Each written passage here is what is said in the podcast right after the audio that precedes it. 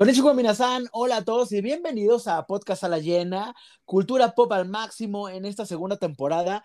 Hoy en nuestro episodio número 19 y vamos a hablar de animación para adultos. Oh, sí, no sean mal pensados, no de la animación que están pensando, pero de todas formas quédense porque les van a gustar esas recomendaciones. Yo soy Jorge Cole desde la Ciudad de México y por supuesto le doy la bienvenida a mi amigo David Alejandro desde California Girls. California Girls. es que casi ni iba a cantar y no me salió. Hola Jorge Cole, ¿cómo estás? Yo estoy muy contento, güey. Muy contento de iniciar mi semana este, contigo y con toda la gente que nos está escuchando. Eh, y también muy, muy contento por la, la temática que creo que es una temática que ya queríamos en algún momento tocar. En algún momento la hablamos un poquito con nuestro invitado, ¿te acuerdas? Que, hablaba hablamos un poquito de animación y que ahí algunos como unos, unos de, de, de, precisamente de animación para adultos, donde esas caricaturas o series que, que, tienen que ver este, con una temática un poquito más intensa, güey.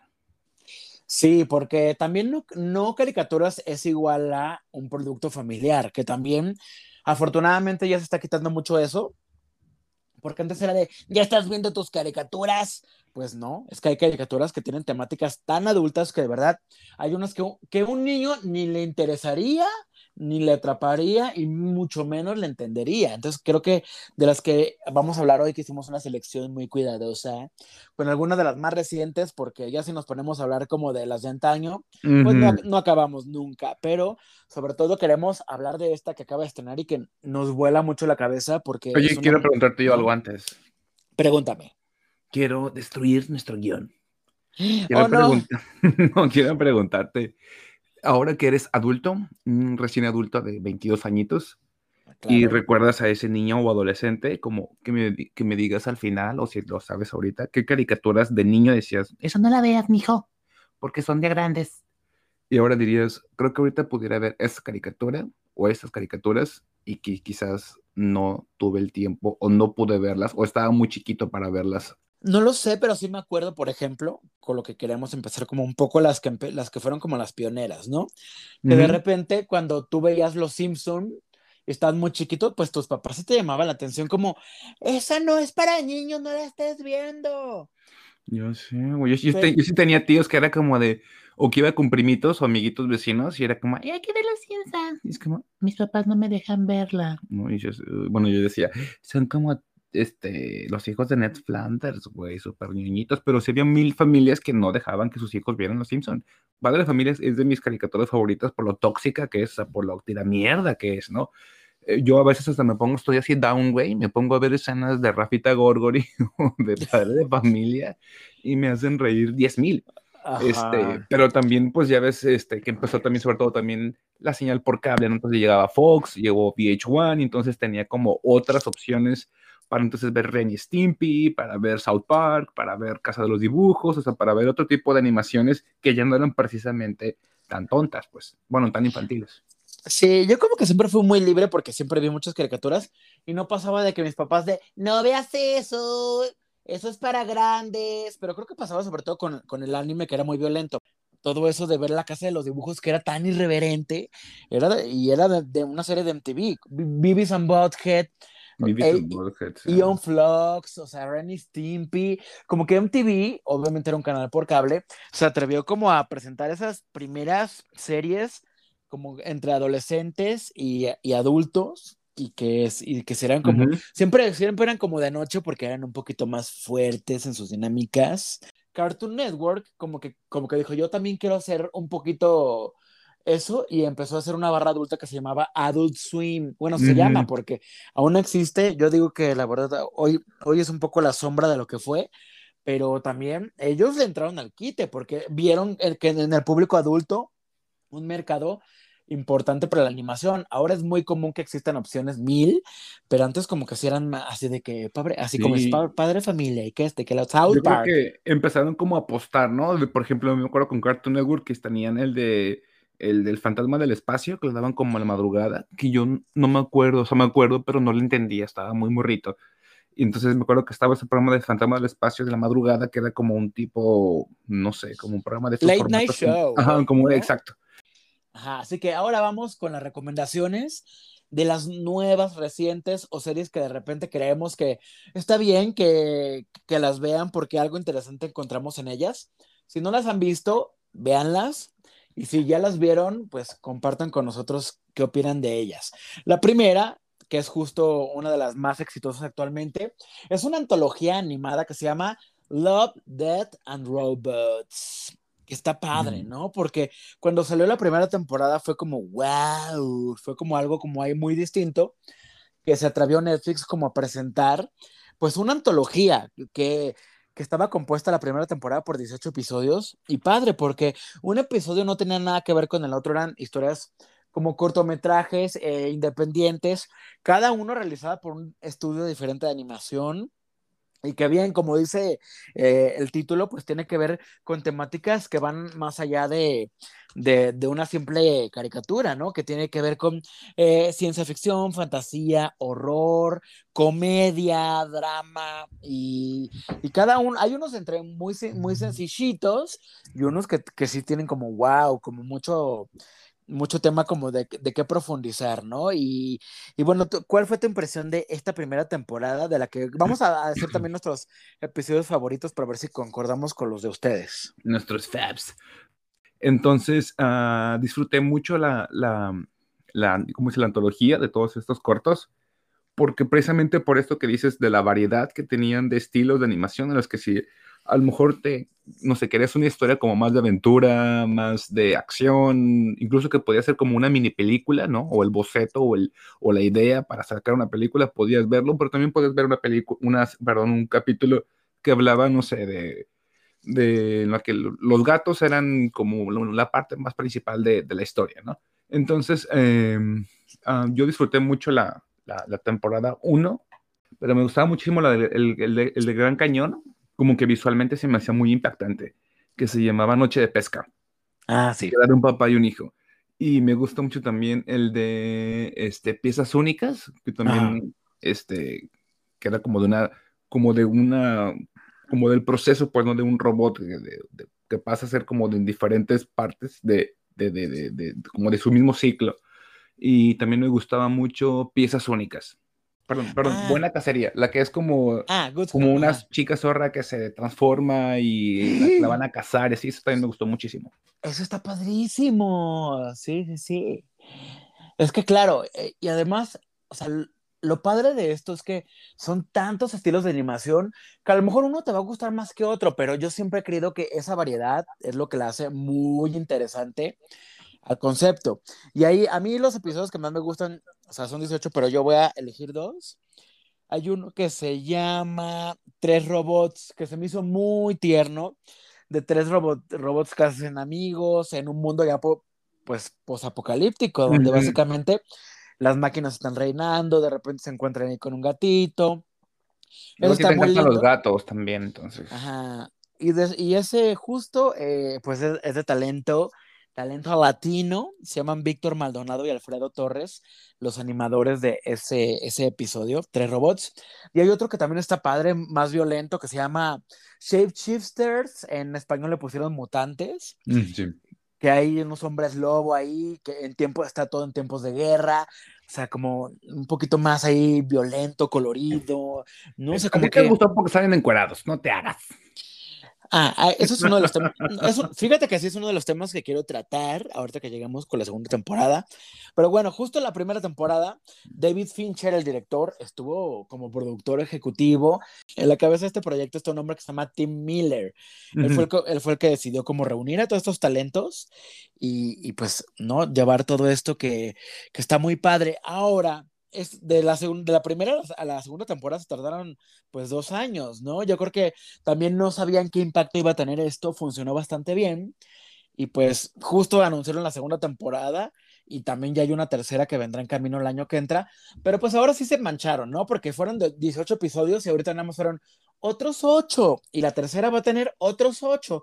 ¿Y sabes cuánto, en cuánto te lo echas? O sea, ¿cuánto duramos en verlo? La temporada, como menos de como tres horas. Güey, pues también es un chingo de tiempo render y todo el trabajo de los artistas. Ajá, eso también, eso quiero, es- esos temas quiero tratar porque luego se, se, se me olvidan, pero sí, cuando otra temporada se nos olvida que para hacer una serie completa hay mucho, mucho involucrado desde el guion, preproducción, la producción en sí, la postproducción y ya buscar que la música, que el doblaje, que no sé qué, o sea, hay mucho, hay mucho involucrado.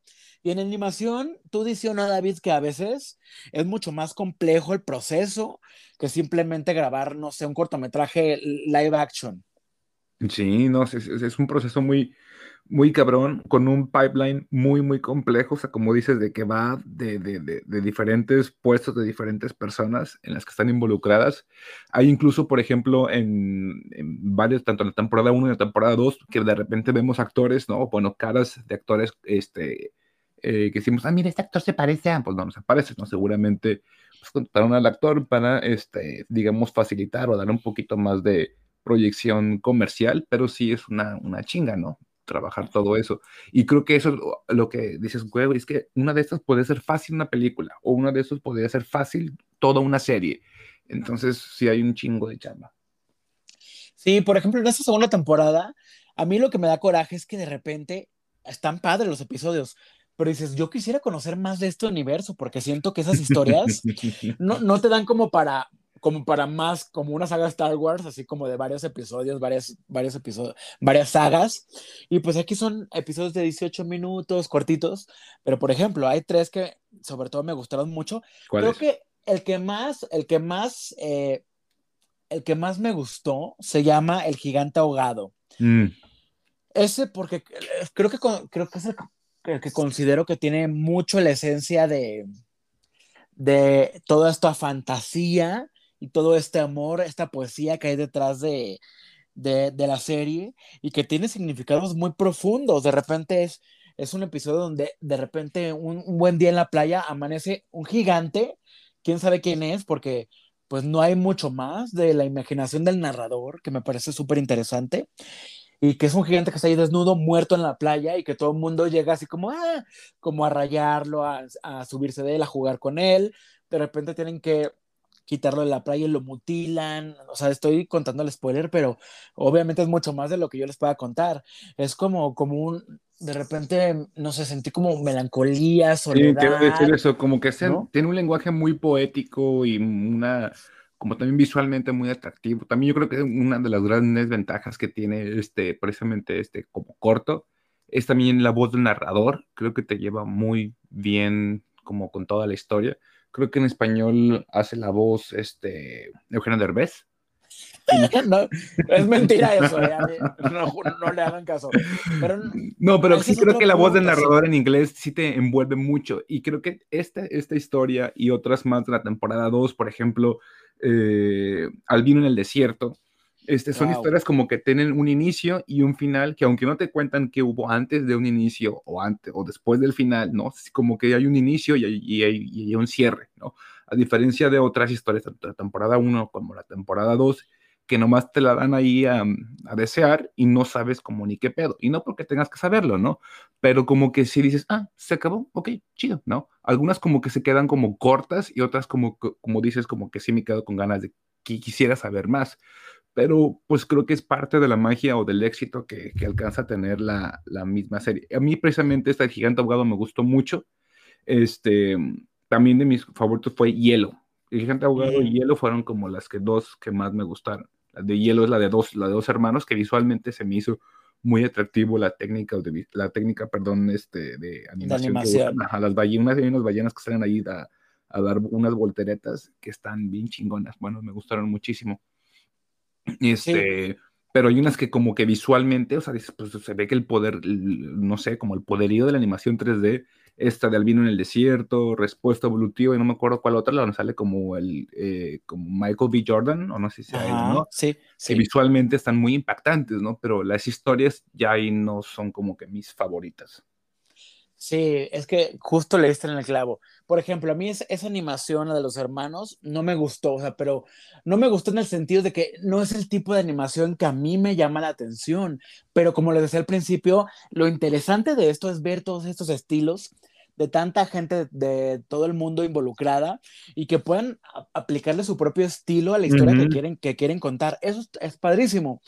Pero a mí, por ejemplo, me gusta este tipo de, de animación más realista porque, no sé, creo que todo, todo tiene su mérito, pero el de repente ver cómo es, ya no sabes si estás viendo una película de verdad o estás viendo una animación. Pues pero ¿para qué quieres ver una película, perdón, una animación tan realista que se vea real? O sea, como que ya pierdas la noción de si estás viendo algo que es, que es totalmente humano o no.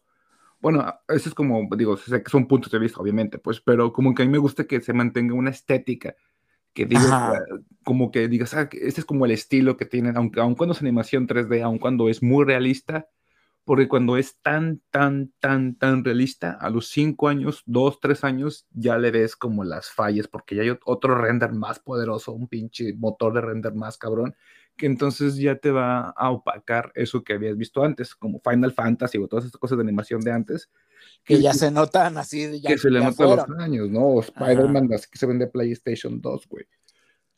Pero pues sí. es como un ves pues lo que alcanzas a, visualizar y ver cómo a la mano se la despedazan o cómo vuelan o cómo normalmente cosas que en la vida real pues no se pudieran lograr jamás. Claro, es eso, como, como hacer, como la que la animación traiga a la realidad cosas que todavía pues yo creo que podrían suceder, pero todavía no, ¿no? Y eso es como que me, me impresiona mucho ver lo realistas que son y al mismo tiempo, ¿no? Como decir, güey, todo esto es una, está hecho por computadora, no es una persona real a la que están filmando. Sí, la que sirvió de, de, molde, porque sí, Michael B. Jordan sí sirvió de, de molde, eh, o como quieran llamarlo, para, su pro, para el, episodio donde él aparece, que está dramático, ese episodio también está eh, bastante bien logrado. Pero justo esos dos episodios de, animación realista, que son el de Albino en el desierto, que también eh, los protagonistas son actores reales. Uno, el protagonista, el que es el, viejito, el albino Snow, es justo un, actor de vikingos, de la serie de vikingos, mm. que es mucho más joven, pero utilizaron su molde y ya nada más lo envejecieron, ¿no? Al igual que la chica es una actriz francesa, que creo que le cambiaron un poco el tono de piel y obviamente pues le hicieron eh, un poco distinta para que al final del, del capítulo pues ya desembocara en ese, en ese, digamos, híbrido robótico que nos presentan, que me parece muy interesante. Entonces, ese, por ejemplo, digo, güey, ese, ese, universo podría estar padrísimo. Sí, esa es una película, esa es una película o incluso una trilogía, güey, así. Ajá, porque además, además de todo el tema de la animación, por ejemplo, esta historia, pues muestra un, un escenario que, que yo creo que no estamos tan lejano, que es el calentamiento global, aunque aquí están en otro planeta, pues viven en un planeta tan caliente que, por ejemplo, tienes que llevar tu, tu, bebida fría en un contenedor así pasteurizado, así casi casi como una hielerita, para que se mantengan fríos los alimentos, las bebidas, todo, y que tienes que en el día estar como en una tienda de acampar, porque las temperaturas afuera son tan extremas que podrás básicamente morir calcinado. Entonces, digo, güey, o sea, cada vez está haciendo más calor, cada vez llueve menos, estamos en un, en un punto no tan lejano a eso, pero tampoco tan cercano, es como, wow, esta realidad que nos alcanza. Como el otro también, el otro episodio, el que está, el de respuesta evolutiva, que también pues habla de un mundo donde ya es un humano ensimismado, ¿no? O sea, yo hablando ya más de la trama, que yo lo veía así, donde ya el ego importa mucho más que otras cosas, donde han tenido que sacrificar el procrear, el tener hijos, porque ya tener hijos está prohibido, incluso pues el, el, inicio del capítulo es así. Hay unos chiquillos ahí que descubren clandestinamente que, que están criando y los tienen que matar porque está prohibido que, que existen los niños.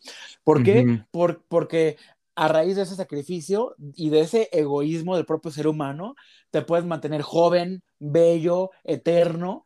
Entonces, pues es, y es un precio que parece que la humanidad aceptó pagar y todo lo demás ya está como satanizado. Y el protagonista, pues de repente nos recuerda un poco esa, ese regreso a la humanidad que creo que es importante que no se deba perder. Entonces, pues para, creo que cada quien puede encontrar un, un mensaje ahí interesante a este tipo de, de, situ- de- de- de episodios, pero me parecen ah, como que está padre que de repente los cuenten. Por eso es que también las temáticas no son para niños, porque eh, estas, estos temas que de repente son como de uh, muy reflexivos. O, o que estás pensando ahí en, en el drama y la evolución y la reflexión, pues obviamente un chiquillo de 8 años no lo va a entender o que el dibujo se le haga bonito. Y hablando de dibujos bonitos, pues aquí es donde quiero ir con ese tema de, de estos, estos dibujos tan realistas, cómo de repente también pueden llegarnos a hacer sentir algún tipo de emoción, ¿no? O sea, eh, y, de- y sobre de, todo las- quiero... de- estas, de las de, la Love and, Love and Robots. Ajá, cómo, cómo de repente, ¿no? O sea, hablando de emociones, quizás hasta, hasta sexualmente, ¿no? O sea, que decías, ay, sí que está bien guapo este personaje. Pues claro, es que están acer- acercados a, a un modelo humano de perfección en esa perfección animada. Entonces, pues claro, o sea, tampoco está prohibido que digas, ay, qué, ay, qué, qué rica, qué rica este dibujito, ¿no? Otra cosa Sí. ya, Pero lo malo es que, lo malo es que creo que en esta temporada, creo que le bajaron un poquito a las escenas sexuales. Sí, Al mucho, menos, ¿eh? a, a menos en la comparación de la, de la pasada, como que había un poquito más ahí de sexo y un poquito más de sangre. Creo que aquí se, creo que lo sentí un poquito más contenido en, como en esa, en esa, eh, en esa parte. Y en esa temporada, ya así de manera así, ya, ya también yo ya muy metichona, también como que la inclusión no se ve tan natural, pues, o sea, como que no hay personajes de muchos colores y sabores, más bien otra vez como los personajes protagónicos suelen ser pues blancos, ¿no? Y como los entonces ya los negros a los latinos y los personajes no sé, como místicos, pues ya los asiáticos, o sea, como que hay como mucha diversidad y está como que dices, pues se supone que es algo futurístico y que en el futuro me sigan poniendo esas historias de los mismos personajes, pues pues está, está padre, pero creo que pudieran experimentar aún más, suponiendo que es algo como de algo tan global como muerte, como amor, y en una onda como, digamos, futurística como son los robots. Sí, ahí no entiendo de repente la selección de, pues, de historias, ¿no? Al La final Santa, para que, Claus, la Santa Claus estaba chafona. por ejemplo, yo pensé, dije, oh, ok, o sea, no es que estuviera así como, ni buena ni mala, o sea, es co- como X, ¿no? O sea, como que es, si la quitas no pasa nada, y, o sea, como que dije, bueno, ok, es- fíjate que nunca me había puesto a pensar eso de, de repente todos tenemos una concepción de Santa Claus, así, como, como la de Jesucristo o como la de otros personajes que, realmente no conocimos y que son ah, de repente un mito, perdón, pero de repente sí, todos sabemos que Santa Claus es barbón, este gordito, traje rojo, pero ¿qué, qué tal si de repente fuera como ese monstruo? O sea, fue, lo, fue lo, lo único que saqué ahí como de... Sí, como está de- padre, ¿no? está padre como esa, esa metáfora o esa como o esa, o esa como posible comparación, ¿no? Como qué pasaría, ¿no? No, no todo tiene que ser tan absoluto. Y si estamos en una situación, en un mundo en el que, por ejemplo, el de los, el capítulo con el que abren, este, en el que son de los ancianos, pues güey, o puede que no tengamos ese mundo de robots, pero son, todo lo que tenemos son aplicaciones. Si un día, si estamos una semana, un mes sin nuestro celular, ni vamos a poder ni comunicarnos, ni buscar un teléfono, ni el GPS, o sea, estamos hacia dos que tres que llegar a eso, ¿no? O sea, sí estamos en, está padre como esa, esas situaciones como tan cotidianas, obviamente en una exageración de ficción, pues ahí que se, se parte pues de la narrativa de las historias, pero que sí estamos a dos o tres, o incluso ya rebasamos mucho de esas, muchas de esas como premisas. Ese capítulo fue como de Pixar Dark, así como sen- sentí un poco el de el robotito de la casa. el Wally destructivo. Igual destructivo. Pues bueno, ahí estuvo la temporada. Vamos a ver qué pasa el año que entra y ojalá sigan con la, o sea, cuidando los estándares, porque Sí. ocho, ocho episodios son bien poquitos. Entonces, pues tampoco está padre sentir que es un episodio de relleno. O sea, est- estaría bien que, que de verdad sean como historias, mm, pues top, ¿no? O sea, de verdad, porque yo, o sea, de estos, por lo menos la mitad eh, pudieron habérselos ahorrado o cambiado por otros. Papi. Y me gustó la temporada, Juez ¿eh? Me gustó. juez de hierro. No, sí me gustó la temporada, pero estamos pidiendo excelencia, diría Lolita Cortés. Estamos pidiendo excelencia. Queremos el capítulo 360. Bueno, vamos a ver de- algunas animaciones para adultos destacadas. Y quiero empezar con Archer y precisamente por el tema de que, que- no quería como soltar, que es el tema del atractivo sexual en los personajes. Cómo los personajes ya están este, tan sabrosos, porque... Porque tú eres una cachonda, por eso no lo puedes soltar, güey. Ajá, A cualquier pero- le vas a encontrar el bulto. Sí, obvio, pero es, ah, es que o sea, además en esta serie lo hacen adrede, o sea, sexualizan mucho a los personajes que también evidentemente pues pasa mucho la animación japonesa, pero no creo que esté mal que suceda y que de repente digas, uff, o sea, qué, qué cuerpazo, pero también creo que está mal llegar al extremo porque hay gente que se, se obsesiona tanto con personajes eh, como si fueran de la vida real y es como, no, o sea, al final recuerda que es una animación, no es una persona real. Entonces, que, que tu deseo, tu, tu fantasía quede en ese capítulo y bye, porque hay unos que llevan este tipo de situaciones al extremo. Pero bueno, Archer, ¿quién es? Es una cosa que me encanta. Esta, esta serie la podemos ver aquí en, en México, en Netflix, las 11 temporadas, porque sí son muchas. Empezó hace bastantes años. Pero imagínense una versión como de James Bond o de cualquier película de espías que, que ustedes recuerden, pero situada en una comedia tipo sitcom, donde sobre todo en las primeras temporadas hay muchos episodios que suceden en un cuartel general de una agencia de espionaje, donde la, la directora de esta agencia, eh, pues es una mujer que de repente, pues ahí tiene como sus acostones con otros directores de otras agencias internacionales. Su hijo es un espía, pero su hijo es un playboy, que sí es muy, ese, es como un James Bond, guapo, que se tira a todas las chicas y demás, y que de repente se le va mucho la onda y es medio tonto y borracho, pero es muy bueno como espía, o sea, eh, digamos que es bueno en su trabajo. Pero hay personajes en esa oficina que son una cosa así divertidísima. o sea, allá, allá, creo que en Estados Unidos es de FX, entonces supongo que allá la pasan. Pero esta serie, eh, además, ha sido ganadora de varios premios. Se llevó tres Emmys, se llevó cuatro Critics' Choice Awards y pues... Dos eh, premios Ceres. Dos premios eh, TV novelas. Y todo sucede en este mundo del espionaje. Es una comedia 100% muy adulta donde todo el tiempo hablan de sexo, de drogas, donde hay, hay crítica a la, a la, sociedad, a la política. El dibujo animado está delicioso, pues, o sea, te lo pintan, güey, que está delicioso, como que imaginas que es como entre John Hamm, pero como Henry Cavill, y cada 5 o 10 minutos, pues está cogiendo con alguna compañerita de trabajo. Sí. Quieres ver más y más y más, pero pues no se alcanza a ver nada. Sobre todo para la gente que le gustan estas series que tienen ya un largo, eh, un, un, tiempo, porque ves, hay, hay, gente que le da huevo a ver series que, que dicen, no, güey, tres capítulos, no, esto ya tiene un chingo de temporadas, eh, aún está vigente y conforme va avanzando, como dices, es un espía, pero no sé, la temporada creo que la 7 y la 8 están como, bueno, super spoiler, están como en coma, entonces es como que la temporada Ajá. es ahí dentro de los sueños del, del protagonista, así son creo que tres temporadas, luego ya sale, luego vuelve, entonces es como que juega mucho con la dinámica de la, de la historia y el humor, como dices, es, suma, es un humor negro, pues es, es sumamente ácido el humor y sí, es, sí está, está chistoso, pues, o sea, yo sí lo, lo los, los, capítulos que me ha aventado sí te sacan una carcajada.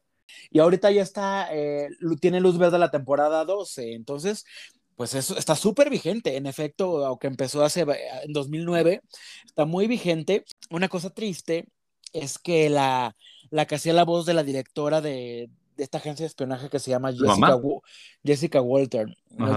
Jessica Walter, el, el, el, papel de Mallory Archer. Eh, esta actriz eh, falleció hace algunos meses. Entonces, pues ahora se tendrá que evidentemente buscar a otra actriz, pero hizo al personaje increíblemente bien durante 11 temporadas, entonces pues a ver qué pasa. De verdad, yo no, no quiero que, que la dejen pasar, véanla en Netflix porque seguramente les va a gustar.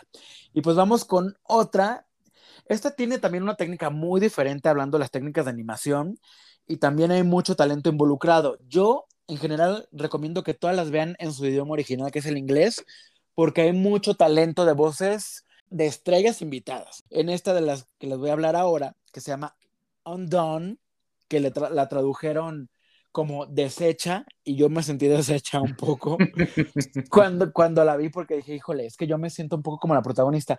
Pero aquí es, esto es una técnica de animación, más que una animación en sí, como acuarela. Creo, creo que, Ujú. se- creo que así, no sé cómo se llama la técnica, pero ya la utilizaron en una película de Van Gogh que fue muy premiada. Ajá, sí, esa, exacto. Vas a empezar a hacer un rotoscoping, pues de cada frame, o sea, lo vuelves a dibujar y lo vuelves a dibujar, lo vuelves a dibujar para que se vea como que estuviera ahí como en pintura, ¿no? Moviéndose. Sí, no es, no es un filtro así como de Instagram, es una técnica en sí, entonces sí tiene, sí tiene su chiste, y, pero por eso a la vez quizás un poquito más eh, real, porque sí, su base es una base no animada. Sí utilizan una técnica que también se ve muy padre y que igual si no estuviera, creo que la historia seguiría siendo igual de buena, porque habla de una chava que justo también utiliza el molde de actores reales, que aquí también tiene un, un elenco muy padre. La protagonista se llama Rosa Salazar, seguramente ya si la, si la, si la ven, la van a ubicar. Su vida como que ya es una monotonía, ¿no? O sea, no tiene motivaciones, eh, ya como que con- o sea, des- despierta y su novio ya como que ah, le da un poco igual que está ahí, va al trabajo y es como si pasara absolutamente nada, entonces es como muy infeliz, o sea, ella dice que vive como si, o sea, se baña, va al trabajo, regresa a dormir con su novio y así como en un bucle eterno. Y de repente nos hemos sentido así. Entonces yo, por ejemplo, mm, sin ahondar en mi vida porque no les importa, les importan más las series que yo, pero sí, de repente te puedes sentir en ese tipo de bucles donde no pasa nada. Entonces ahí pasa un, sufre un accidente donde de repente se reconecta con su padre muerto porque ella tiene como un, un poder ahí extraño donde se mueve y manipula el tiempo. Entonces aparece su papá, que murió años atrás, y que de alguna forma empieza como a, a descubrir todo lo que hubo antes de su muerte, ¿no? O sea, entonces, entonces, eso está padre porque tiene ahí un tema fantástico, ciencia ficción. Y el papá me parece un gran actor, se llama Bob Odenkirk. Paréntesis, véanlo en una película que actualmente está en cines que se llama Nobody o Nadie, que es una película de acción de los productores de John Wick. Está padrísima. Y este hombre, que generalmente hace mucha comedia, pues lo vemos aquí en esta serie de Undone, como el papá muerto. Te voy a decir a la gente para que sepa de quién hablas, porque nadie sabe por los nombres, mami. ¿Quién, quién va a saber esos nombres? El señor ese es el de Better Call Saul, Ajá, o sí. el de este, Breaking Bad. Y la niña nadie la conoce, nadie la conoce, pero sorpresa, es Alita, ¿no? Entonces, digo, porque su cara realmente no es conocida de la chica, pero sí ha hecho muchas cosas. De los, sus mayores éxitos, pues es haber, que también que le hayan utilizado su carita, su cuerpecito para hacer Alita, ¿no? El, el ángel este robótico. Eh, yo creo que sí, sí, sí le ayuda mucho la técnica de la animación a esta historia, porque si no, creo que sí se caería, o sea, no, no que se caería, pero para me- meter este pedo como de, ya cuando entran al mundo de la fantasía y el- la, la parte de que están en el hospital, ¿no? Y como todas estas cosas como de la imaginación y la mente y lo que sucede, no sucede y el tiempo, creo que la animación es como lo que te da, ¿no? Como esa parte visual que sin eso van- necesitarían como una, pues un presupuesto mucho mayor para la parte de animación 3D, ¿no? O para buscar ahí algo que compense todo eso. Entonces creo que eh, ya que llega ese punto de la historia, creo que es cuando ya truena y entonces como que te engancha. Porque sí, los primeros dos episodios como que dices como a qué va esta historia, pero ya conforme llegas a esa parte, creo que es cuando te engancha y visualmente es cuando la encuentras mucho más atractiva y le sacas como may- mayor provecho a la, al estilo de animación. Porque cu- cuando iba empezando dije, güey, justamente dije algo parecido, como si esto no estuviera animado, o sea, no necesita estar animado. Po- Pobres de los animadores que estuvieron ahí coloreando cada puta escena, una tras otra, tras otra, tras otra. Pero ya que luego vi hacia dónde estaba yendo la, la historia, entonces dices, ah, ok, ya veo que todo esto tiene como un, un porqué. Ajá. Sí, y son ocho episodios, ¿eh? Entonces, Es cortita. Esta se la echan rápido, ya está, ya le dieron luz verde a una segunda temporada. Y, y sale también Tyler Posey. Ay, sí. Mm, papi. Ay, bueno, ahí hablando de, de dónde lo vieron. En Teen Wolf, en Teen Wolf seguramente lo Y vieron. seguramente si no- lo vieron en Twitter Ajá. Jalando lo- el pitillo, güey. Que- que- creo que es un poquito más famoso por eso que por otra cosa. Pero aparece ahí de sacerdote, del padre Miguel. Ajá. Entonces, qué risa. O sea, es- pero bueno, véanla en Amazon Prime Video. La- es la primera serie de animación de, Am- de Amazon Prime, ¿eh? Además. Y muy triunfante. Y ahora vamos con otra que también acaba de terminar el año pasado. Maravilla, se llama Bojack Horseman. Esta es de Netflix. Lo que está padre es que es una mezcla entre personajes antropomorfos y seres humanos. Y todo está como medio ubicado ahí en, en Hollywood, en esta industria que pues tú y yo de repente pues conocemos un poquito más. Y son seis temporadas. Empezó en el 2014, terminó en el 2020. Y Will Arnett es el protagonista y el productor de la serie, es quien hace la voz de Bojack. Y tiene también, por eso les digo que vean en inglés, porque tiene muchas como estrellas invitadas. Por ejemplo, eh, este, este, este protagonista que es un caballo, literal, que fue una estrella de los 90, tenía como su, su serie en los 90, fue súper famoso, como si hubiera hecho Friends, haz de cuenta, ¿no? Eh, hubiera hecho Friends y luego ya no hubiera hecho nada. Entonces, pues vive de, de, del único éxito que tuvo en la vida. Entonces, pues es la vida de una estrella en decadencia, que no ha logrado como tener otro éxito que de repente le piden que escriba sus memorias, pero pues como que le da huevo porque solo quiere estar emborrachándose y tener sexo con quien pueda y luego vive con él ahí como que como que su entre su amigo y su roomie que es un bueno para nada que se llama Todd, él la voz la hace Aaron Paul, que es el chico de Breaking Bad. Y Diane, que es su escritora fantasma, la voz es Alison Brie. O sea, sí tiene como de repente ahí personajitos invitados que hacen voces. Ah, y, aparte habla muchos temas. Justo este personaje, el que vive con él, a partir de la cuarta temporada se hace asexual. Es una crítica a la industria de Hollywood, a la fama, a los excesos y a todo este mundillo que que de repente está de risa ver todo lo que pasa, ¿no? Y con la figura de un caballo como protagonista, pues más risa. Sí, seguramente es una de las series que ya habrán visto o que saben de su existencia. Y creo que si saben de eso es porque la serie se ha mantenido vigente por el éxito y por la temática que tiene. Como dices, ya para no ahondar en lo mismo, este sí tiene muchos para lo que los te, enganches, aun cuando no trabajes ni en Hollywood ni cuando vives en California. Obviamente, si ves eso ahí retratado, pues te vas a como, wow, ¿no? Pero visualmente la serie está muy padre, toda la función de los personajes está como, está onda como entre bestial y tierna de los, de los, eh, de los seres que habitan ahí entre los humanos y, y, y, los animalitos. Como muy padre, pues, ¿no? Como toda esta eh, fusión que hacen. Creo que está muy interesante esta caricaturita. Ajá. Y para la siguiente reseña, David y yo nos vamos a tomar un ácido para poder hablar de ella. A ver, a ver la boquita, ahí te va. la Güey, ¿por qué me pusiste a ver eso sin drogas? Oigan, esto sí está súper así. Alucine, carnal. Está bien alucin, carnal. Y fíjate que está hermoso porque yo te voy a ser sincero, cuando vi, cuando vi como que lo estrenaron en Netflix, que te aparecen recomendaciones, dije, ay no, esta es otro como otro, otra serie de como de las mismas de Adventure Time, Rick and Morty, que podrían ser otras series que, de las que podríamos hablar, pero no, porque son ya se volvieron muy mainstream. Y la verdad es que estas series sí son un poquito más para chavos, pero aquí sorprendentemente gustaron mucho a, los adultos, ¿no? Pero bueno, ese, ese, es otro tema aparte. Pero cuando yo vi al monito ahí Rosita con su sombrero, dije, ay, qué mono, qué hermoso, no la voy a ver.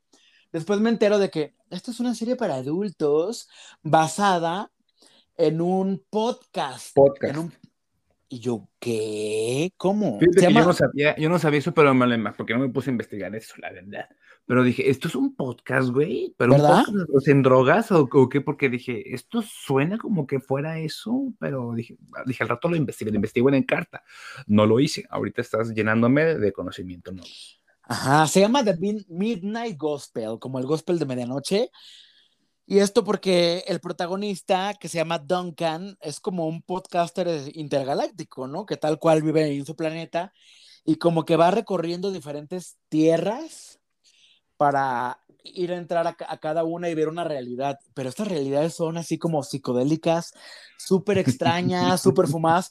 De verdad, es, muy, es muy difícil como saberles definir un poco lo que van a ver y yo creo que la mayor invitación es verla para que descubran un poco de qué se trata, porque también es una serie cortita de ocho episodios y la verdad, David, es que todas estas series son de 20 minutos por episodio, entonces te las avientas rapidísimo, ¿no?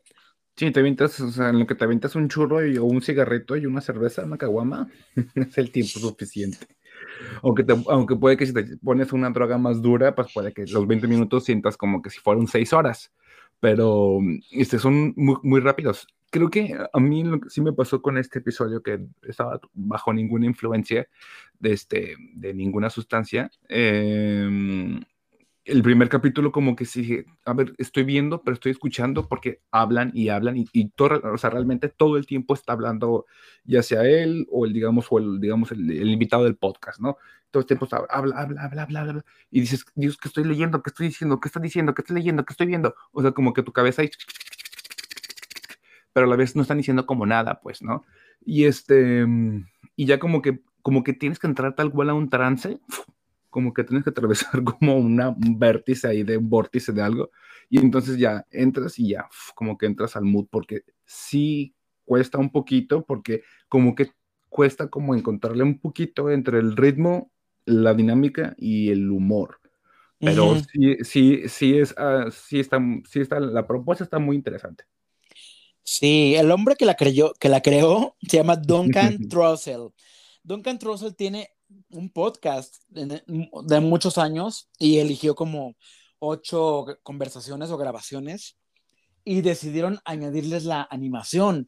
Es una cosa muy extraña porque, claro, al final dices, por supuesto, de lo que están hablando no tiene nada que ver con lo que estamos viendo. Ujú. Entonces, son, son- como bien dice David, son dos mundos que tienes que ir como muy despierto y muy alerta para no decir entender, pero sino para ir leyendo y viendo al mismo tiempo. Sí, como disfrutarla, ¿no? Eso, y procesarla a tu modo y quedarte con lo que puedas quedarte, porque yo creo que pues, puede tener muchas lecturas, porque son temas muy surrealistas, Sí. psicodélicos, experimentales. eh, O no algunos como súper básicos, o algunos como un poquito más, eh, como digamos, más elevados, pero, vis- visual- pero, ajá, pero visualmente estás viendo algo que ni al pedo, pues, ¿no?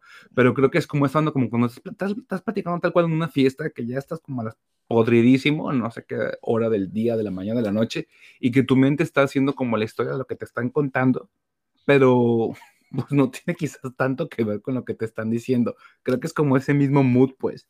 Entonces está, está padre.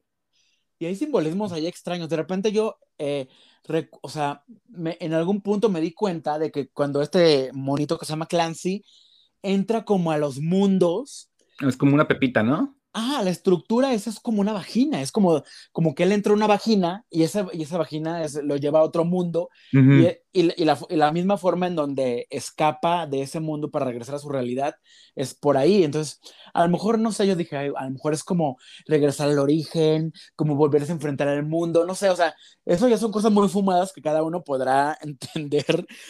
Pero el capítulo 6 es un capítulo súper fuerte, pero no les quiero adelantar. Lleguen al capítulo 6, eh, véanlos todos. Y el capítulo 8 es el, el más fuerte porque es una conversación del, del protagonista con su propia madre eh, algunos meses antes de que muriera, tengo entendido. Eh, Mm. entonces, imagínate, o sea, de repente una conversación con tu mamá y, y la tomas y la vuelves en una animación así rarísima, experimental. Güey, o sea, creo que sí, sí, sí fumaron de la buena para crear esto. Eh, y la animación precisamente tiene que ver con Pendleton Ward, que es el co-creador de Hora de Aventura.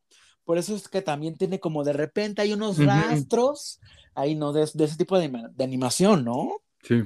Sí, por eso que yo creo que es como ah, eh, parte de lo que hace la confusión entre como que los trazos que están de moda y, y de repente yo lo vi y dije, yo como que en un momento me confundí, si no sabía si era esa como tipo Hilda o como es Hora de Aventura o estos spin-offs de la, de la vampirita de Hora de Aventura, o sea, dije, lo- creo que son de estos spin-offs de Hora de Aventura, güey, como de estas nuevas vertientes que son los bonos como iguales, pero no, totalmente Pero no. distinto. Hoy vamos a, a terminar con dos superhéroes y David Alejandro nos va a hablar de Harley Quinn. Sí, este, pues mira, he tenido oportunidad de poder estar viendo la serie animada de Harley Quinn, que es una serie animada que fue directamente a, la plataforma de Max, de, bueno, de HBO Max, que yo creo que más que nada como lo que, lo- lo- de lo que gira toda la serie es de como de darse ella misma, o sea, como la Harley Quinn, darse como un protagonismo dentro de Ciudad Gótica, ¿no? Se divide, digamos que la premisa es que se divide o se separa de su, entre comillas, eh, amigo, jefe, eh, pareja sentimental, Joker, Guasón, y entonces como que ella misma se quiere abrir campo, tanto en lo sentimental como también, digamos, en lo laboral o en lo, de, digamos, de, de, de, la parte de ciudad gótica, de, de destruir y de robar y así. Entonces, como que es, es, como esta lucha, digamos, como de Harley Quinn, de darse a conocer y de decir, pues también yo soy una villana, o soy una heroína, o soy lo que sea, ¿no? Entonces, vamos a ver, hay aventuras ahí, pues, como digamos, clásicas, ¿no? Como tipo de Batman y Robin y Harley Quinn y Batichica y así con muchos personajes que ya conocemos, pero creo que en situaciones como un poquito más chistosas o incluso hasta un poquito más realistas, ¿no? Porque te dan un pinche batazo y te sale sangre, entonces está padre. O también vemos cómo se está dando esta relación eh, ligeramente hechiza entre Harley Quinn, ¿no? Y Hiedra Venenosa o Ivy Queen, ¿no? No Ivy Queen Quintanilla, sino... la, Ivy Queen, la, la caballota. Exacto. Entonces, este está entretenida, ¿eh? O sea, yo, este, sí te, sí te lleva como de ver un capítulo a otro, porque está muy ligera, creo que esos capítulos de esas nuevas, eh, creo que al menos de la mayoría de los que hemos estado hablando duran 20 minutos, que creo que es una duración como padre para que quieras seguir viendo la siguiente o puedas chutártelo mientras, no sé, mientras estás en la elíptica haciendo ejercicio, mientras estás este, cagando, mientras llegas al camión, al tren, lo que sea. Entonces tiene una duración linda que creo que hace que sea fácil de poder digerirlo. Entonces, este, pues vemos aquí esto, eso principalmente como de, de lo más llamativos, como esta onda lésbico, bisexual que le surgen a Harley Quinn, que, bueno, no sé qué no es el tema, pero como que no me resulta tan, este, tan orgánica su bisexualidad, sabiendo que ella, de manera ñoña, se volvió Harley Quinn porque estaba obsesionada con Guasón y ahorita como por simplemente darle una chispa de locura y de frenesí en vez de hacer a lesbiana a alguien más, como Wonder Woman que se llama natural, o Alfred o al mismo Joker, pues lo hacen a ella. Alfred. Sí, pues bueno, esta es una respuesta al éxito que ha tenido el personaje desde las películas de Suicide Squad, ¿no? y, y, de la película de las eh, aves de presa y todo esto. Entonces, pues creo que les, les, resultó bien en el sentido de que sí, necesitábamos una serie un poquito eh, con este tipo de, de, humor más adulta. Una subida de tono. Eso, y, y, que además vemos a personajes, a King Shark, de, uh, vemos a toda la, la a, a, la liga, a Legion of the Doom, uh -huh. o sea, vemos como muchos villanos emblemáticos de DC, sobre todo de Batman, pues, que, que, está padre como que las aventuras no solamente sean sobre ella, sino que, que otros personajes como vengan a sumarse sí. a, sus, a sus desventuras en cada episodio. Y eso está padre, creo que de DC, que no es como ese pedo de, no, no, no puedo usar a este porque Ajá. no puedo utilizar a esta en, las caricaturas o en ese tipo de series animadas. Creo que DC es, sí propone un poco más, tanto en la historia como visualmente. Sí, ya está autorizada la tercera temporada, entonces, pues mira, ya que en junio llegue HBO Max, pues ya vamos a poder ver las primeras dos. Y, ay, la voz, la voz principal es Kaylee Cuoco, Kaylee Cuoco, que es eh, Penny de, de Big Bang Theory. Uh -huh. Y que en español hace Andrea Legarreta. Exactamente. Ah, no es cierto. Qué raro, ¿no? Que de repente aquí en la animación en español, pues, de, eh, es muy criticado que utilicen como voces de famosos.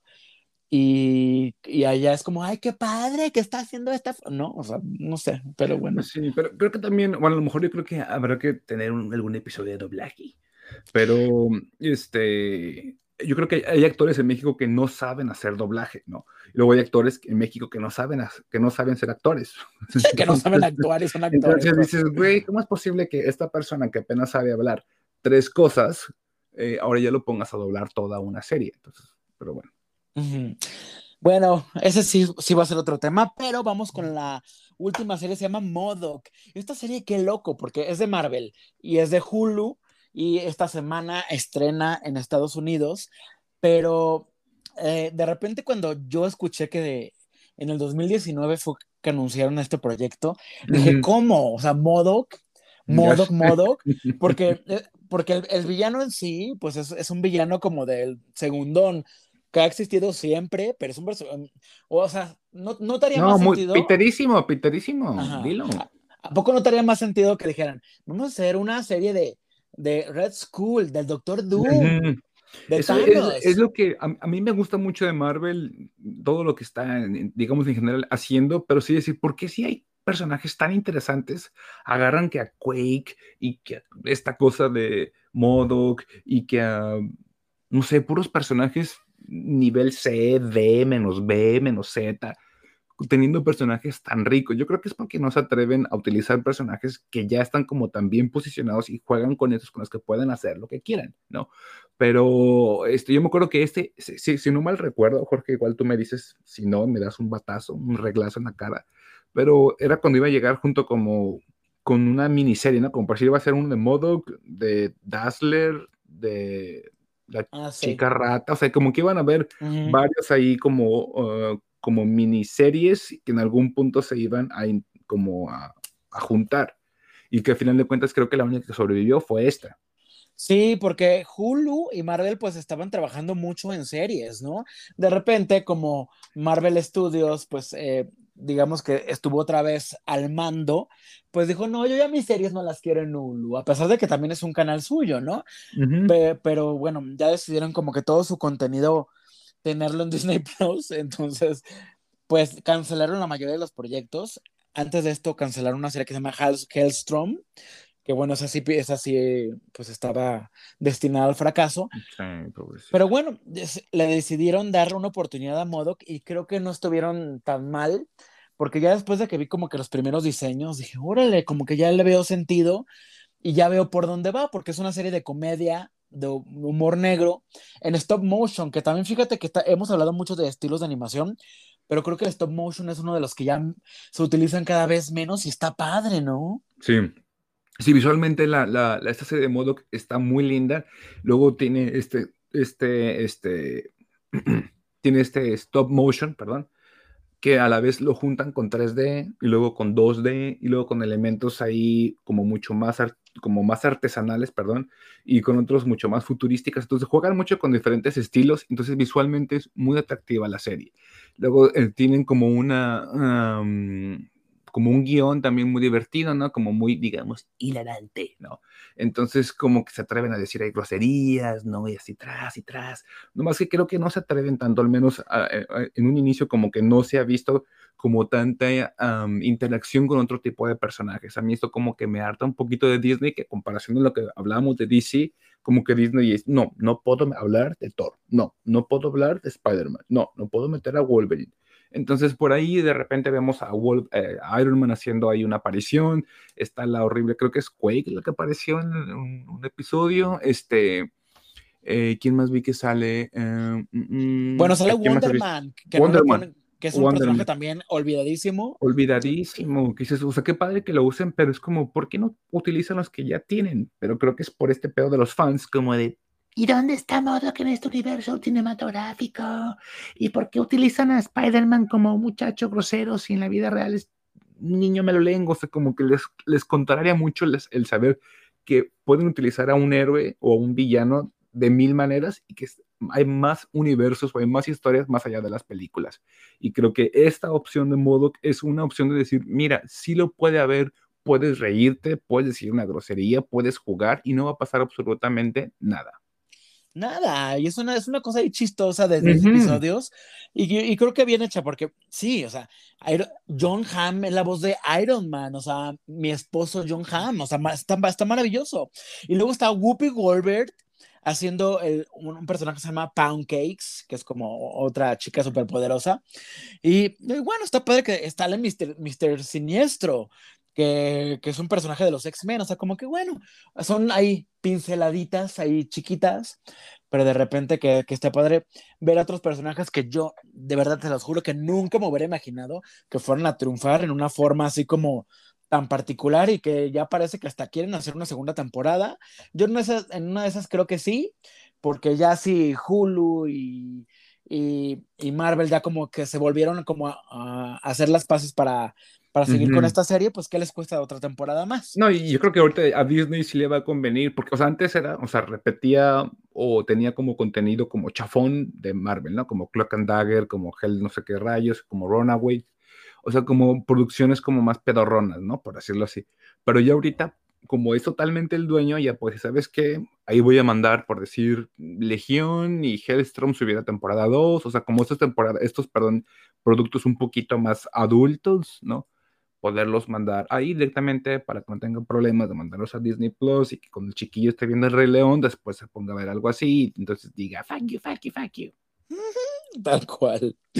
Oigan, estas son nuestras recomendaciones de animación para adultos, pero bueno, David les va a mencionar unas, eh, pues menciones especiales, ¿verdad? Para que no queden tan en el olvido, aunque ya no vamos realmente a hablar de ellas, pero para que les digas qué más hay ahí en el mundo. Sobre todo muchas de las que vas a mencionar, las vamos a encontrar después, eh, al igual que Modoc, en la plataforma Star, Star Plus y en la plataforma HBO Max, ¿eh?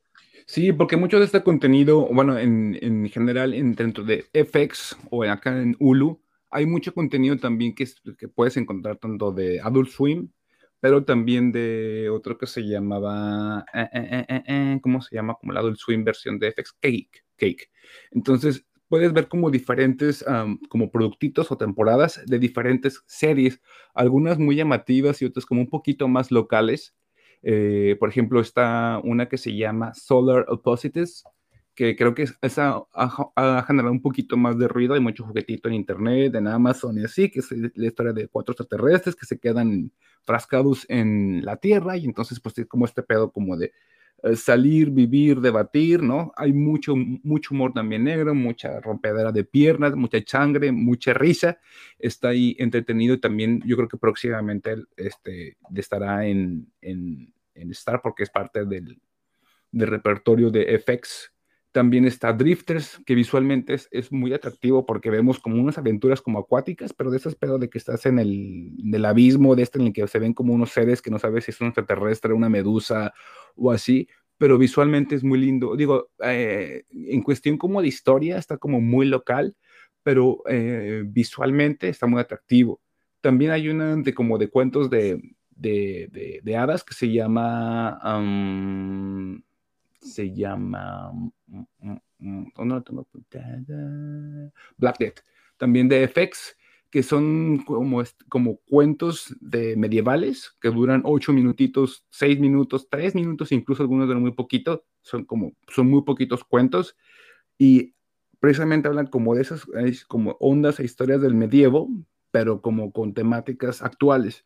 Entonces está como muy contrastante ver que cosas como súper antiguas actualmente son como muy, eh, este, como reales, ¿no? Como muy táctiles, ¿no? Como una cita, como la espera de una mujer para que la rescaten, como el pedo del poder del gobierno. Entonces tiene ahí cosas muy interesantes, pero visualmente está muy linda. Esa está muy padre. La de Black Death fue de las que se me hicieron más llamativas. Entonces creo que en general, eh, como saliendo ya un poquito de, de, de esta serie de, de opciones, creo que está padre como tener estas ventanas, ¿no, Jorge? Como de como de poder experimentar. Creo que aquí obviamente a lo mejor para estas televisoras, o ya sea a lo mejor no sé si pertenecen a Estados Unidos o a Canadá o otro tipo de países, eh, pues a lo mejor hay más dinero, pero creo que el hecho de poder experimentar y de poder tener este tipo de ventanas para animadores, pero también para la gente que ve historias, creo que le va a resultar para México en un futuro muy cercano como, un, como una mina de oro, pues porque sobre todo con este tipo de llegadas de